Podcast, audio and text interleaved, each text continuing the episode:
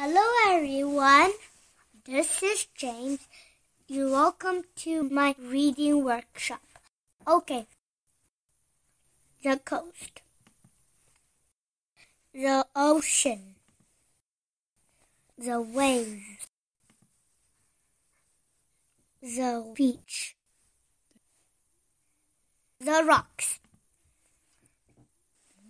the cliff, the bird,